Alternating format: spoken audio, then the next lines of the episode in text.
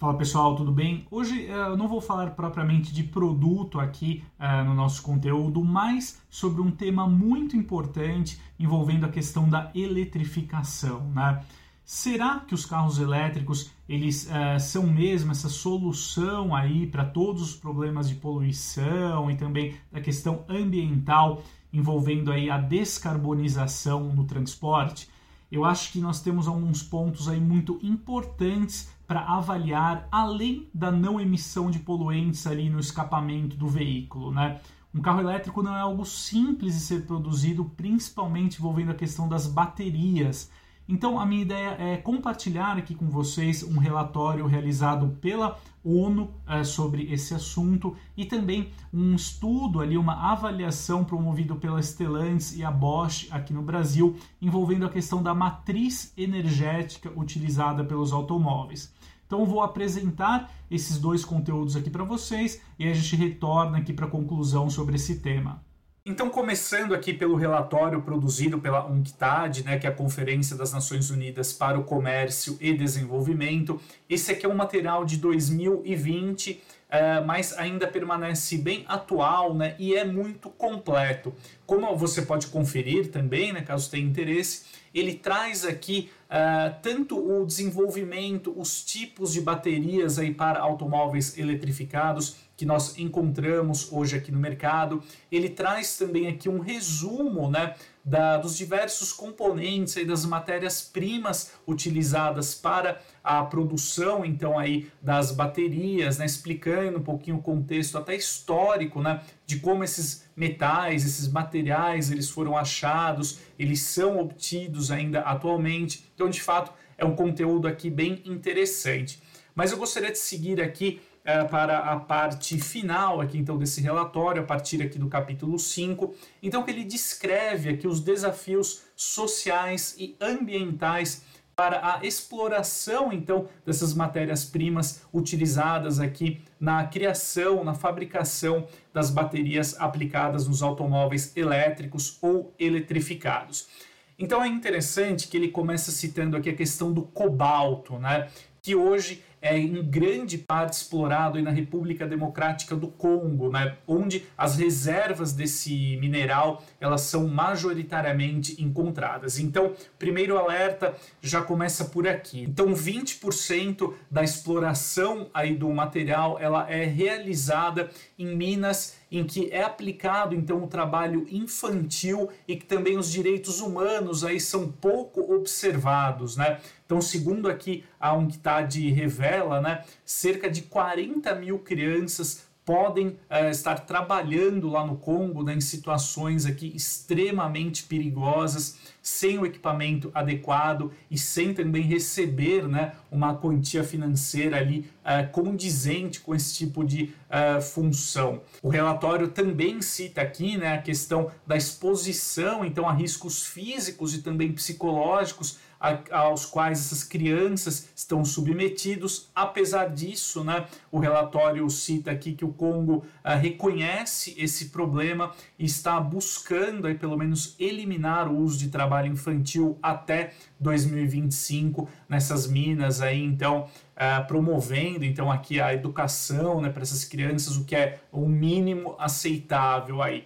Outro ponto aqui também é, que desperta o alerta né, para obtenção então dessas matérias-primas aí para as baterias dos automóveis eletrificados. Fica aqui para outro efeito também observado lá na República Democrática do Congo. Né? No caso aí que a drenagem ácida das minas algumas dessas minas aí de cobalto, então, quando abandonadas, né, o material, uh, quando ele sofre essa exposição então ao ar e à água, ele pode criar ali o ácido sulfúrico, o que acaba poluindo a água utilizada ali na região, né, a torna tóxica, então é, é o que torna também inviável até o seu uso ali como uma água potável, né, o que é algo extremamente grave. Outro ponto muito grave é que o pó que saia então dessas minas ele pode conter aí alguns metais tóxicos, como por exemplo o urânio, né? Pode resultar em problemas aí então muito graves também para a população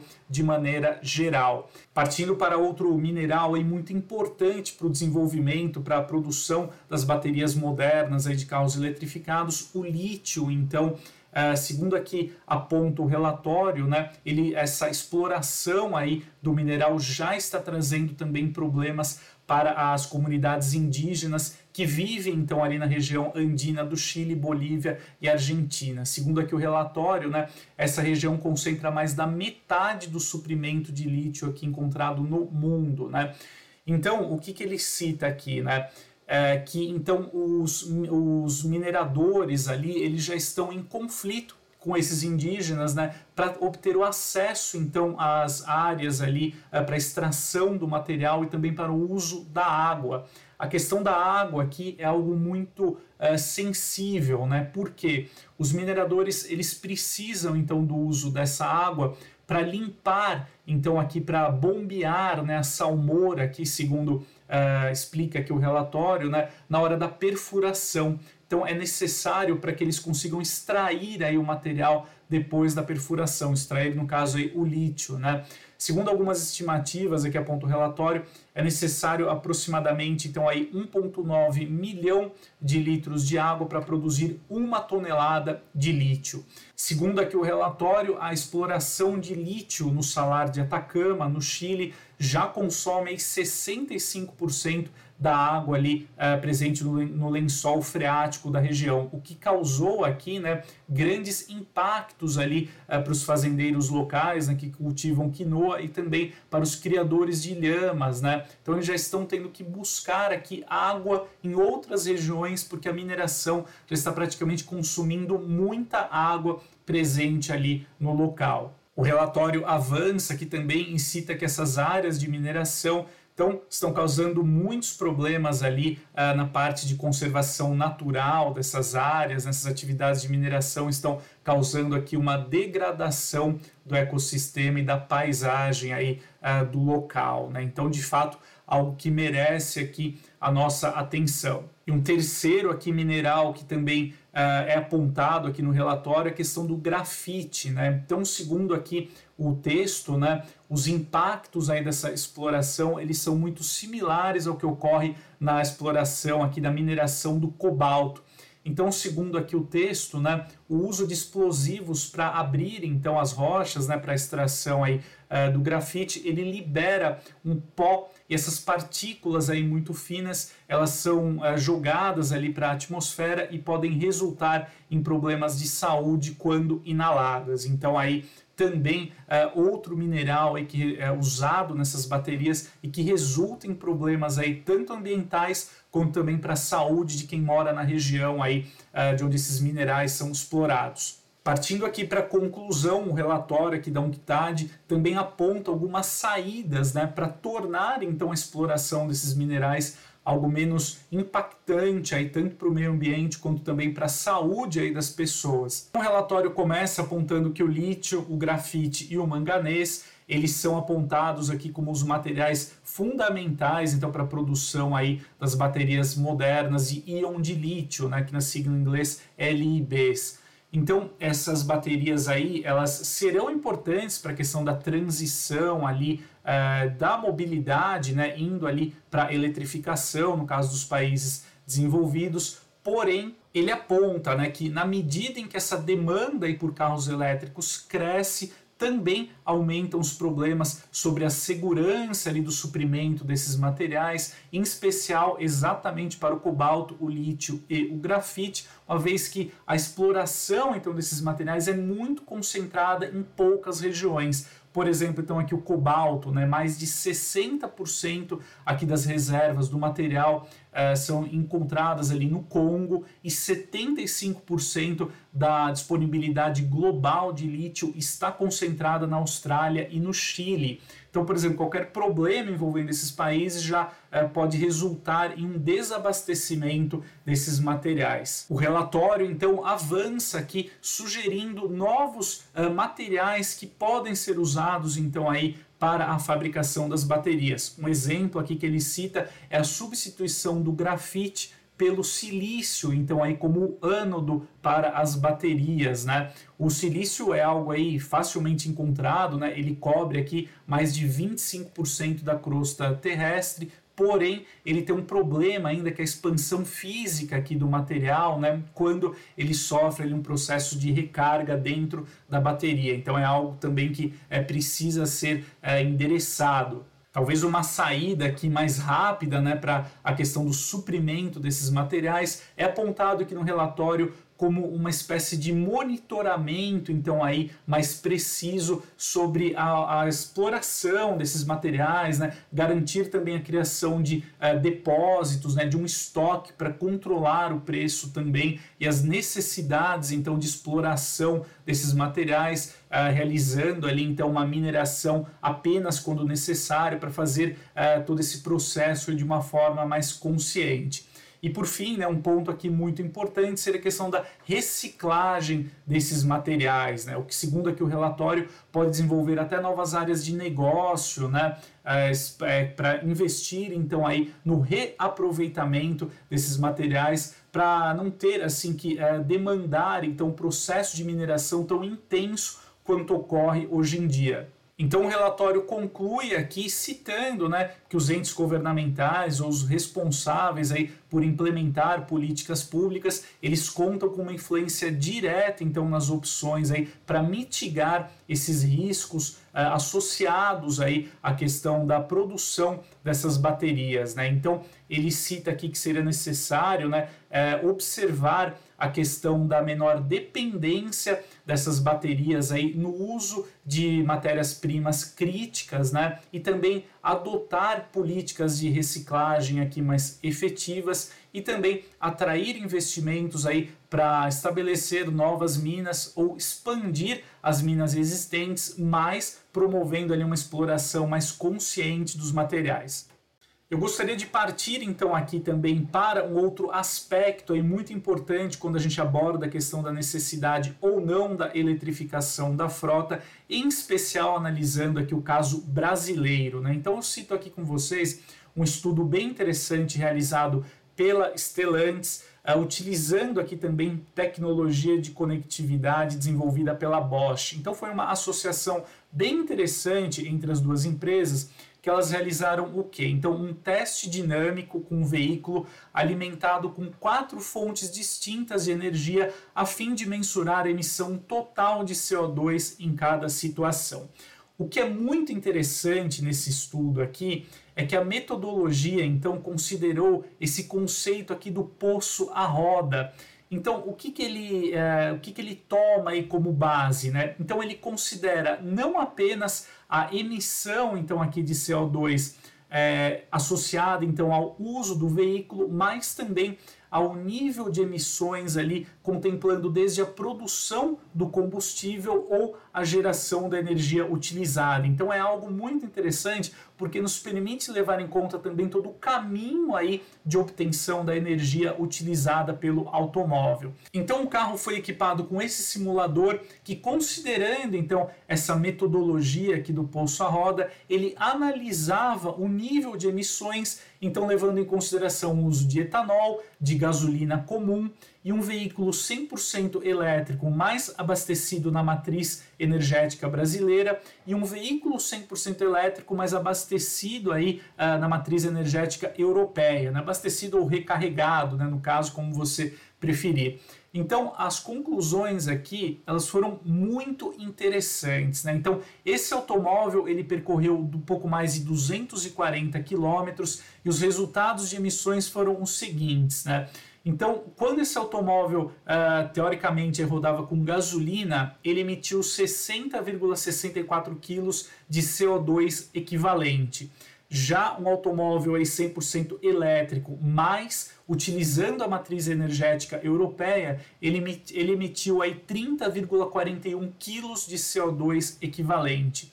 Já o automóvel aqui a etanol, isso é muito interessante, né? Ele emitiu aí durante o percurso 25,79 kg de CO2 equivalente. Então, portanto, vocês notam aqui um carro a etanol, ele é menos poluente do que um carro 100% elétrico utilizando aí a matriz energética brasileira, como a gente confere aqui, uma diferença aí é considerável, né, de 5 quilos de CO2 equivalente. E o melhor cenário né, foi obtido aqui por, por um automóvel 100% elétrico, então abastecido aí com a matriz energética brasileira, né, que emitiu aí 25, desculpe, 21,45 quilos de CO2 equivalente. Então, é um resultado aqui bem interessante que mostra a vantagem competitiva aqui do etanol. Então, gostaria até de citar aqui, né, algumas aspas aqui da conclusão aqui da Stellantis sobre isso, né?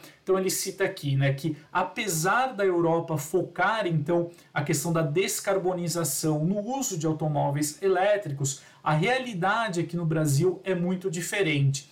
Então eles citam aqui na matriz energética mais sustentável aqui no Brasil, devido ao uso de biocombustíveis e também da geração de energia elétrica por meios renováveis. Então aqui, quando considerado o conceito do poço à roda, né, ou no caso da obtenção do etanol do campo à roda, o etanol é altamente eficiente contra as emissões porque a cana-de-açúcar, no seu ciclo de desenvolvimento, absorve de 70% a 80% do CO2 é liberado na produção e na queima do etanol. Então é algo muito mais eficiente, né? Então ah, é interessante destacar, né, que a própria Stellantis ela investe também em automóveis 100% elétricos, porém ela até cita que os elétricos, embora sejam eficientes no processo de descarbonização, têm um custo muito elevado, o que impede a sua aquisição por amplas faixas de consumidores, né? Então, continuando aqui, ele cita: a solução 100% elétrica ainda não tem escala necessária e precisa ser desenvolvida e aprimorada para que possa entrar como uma alternativa em massa, uma estratégia de descarbonização em um país em desenvolvimento com as características de renda como as do Brasil, né, que estão aí bem longe né, do que nós observamos em países ricos, como alguns uh, países europeus, também nos Estados Unidos. Né? Então é interessante, eu acho muito forte essa conclusão aqui da Stellantis, que ela cita aqui um, algo que eu também vou nessa linha, pelo menos. Então ela cita aqui né, que não se trata, portanto, de contrapor descarbonização e eletrificação. A descarbonização é o resultado desejado e necessário, enquanto a eletrificação é um dos caminhos, né? Então aqui é muito importante, é um dos caminhos para se alcançar a descarbonização da mobilidade. Então aqui no caso brasileiro especificamente, né, o emprego do etanol combinado com a eletrificação é o caminho mais rápido e viável do ponto de vista social, econômico e ambiental para uma crescente eletrificação da frota brasileira. Então é isso, amigos. Agora que a gente conferiu aí os dados do relatório da UNCTAD, também desse estudo realizado pela Stellantis e a Bosch, fica claro que um carro elétrico, né, mesmo um carro 100% elétrico, ele não é a solução aí para os problemas ambientais uh, de uma forma como a gente pensa, né? Apesar de um carro elétrico não emitir nenhum poluente durante o seu deslocamento, o seu custo até ambiental ali para a produção das baterias, por exemplo, ele ainda é sim muito elevado, enquanto as técnicas aí de reciclagem, por exemplo, até da substituição de matérias-primas críticas, essas técnicas aí não evoluem, né? Então é algo que deve ser levado em conta, em especial na medida em que até aqui no Brasil, né, os carros elétricos estão ganhando uma certa difusão por conta de iniciativas como a, de algumas fabricantes, como a BYD, também da GWM Brasil, que estão a, começando a oferecer elétricos mais acessíveis aqui no Brasil e até mesmo híbridos plug-in, híbridos autorrecarregáveis, com valores aí mais competitivos. Mas como a gente conferiu, a gente tem aqui no Brasil uma excelente alternativa, que é a questão do uso do etanol, né, um biocombustível aí que favorece muito muito essa questão da descarbonização da frota. Então eu acho interessante compartilhar todos esses dados com você para que você realize uma decisão de compra mais consciente sobre se partir para um carro elétrico ou permanecer com automóvel a combustão. Né? Então a gente tem aqui dados muito interessantes para embasar a sua decisão. Eu não sou contra carro elétrico, tá, pessoal? Quero deixar isso aqui bem claro. Eu acho que um automóvel 100% elétrico tem sim suas vantagens, como por exemplo o baixo custo de manutenção consideravelmente inferior em relação a um carro térmico, uma vez que no automóvel 100% elétrico a gente não tem gastos com troca de óleo, com troca de filtros, por exemplo. Então é sim uma alternativa interessante. Porém, quando a gente pensa do ponto de vista da descarbonização, aí sim eu acho que a gente tem soluções muito mais viáveis para a realidade brasileira, como a questão do uso do etanol. Mas se você gosta da proposta do carro elétrico, acha uma tecnologia interessante, aí tudo bem. Mas eu acho que em termos de, é, reitero, né, em termos de descarbonização, talvez priorizar o uso aqui do etanol no Brasil parece uma saída muito mais inteligente. Então é isso, amigos. Espero que o conteúdo de hoje tenha ajudado a clarificar aí algumas ideias, algumas visões sobre os carros 100% elétricos. A gente se vê no próximo conteúdo e até mais!